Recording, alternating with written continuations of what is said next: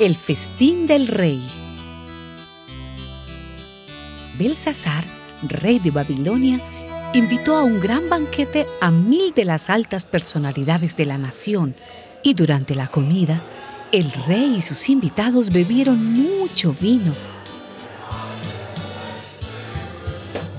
El rey Belsasar mandó traer las copas y tazones de oro y plata que su padre Nabucodonosor se había llevado del templo de Jerusalén. Las copas y tazones fueron traídos y todos bebían vino y alababan a sus ídolos, hechos de oro, plata, bronce, hierro, madera y piedra. En aquel momento apareció una mano de hombre que, a la luz de los candiles, comenzó a escribir con el dedo sobre la pared blanca de la sala. Al ver el rey la mano que escribía, se puso pálido y del miedo que le entró, comenzó a temblar de pies a cabeza.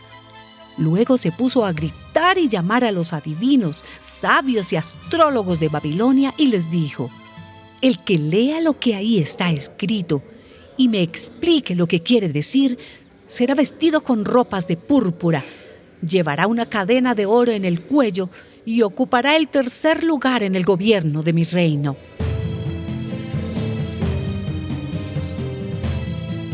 Todos los sabios que estaban al servicio del rey entraron en la sala, pero nadie pudo entender el significado de lo escrito ni explicárselo al rey.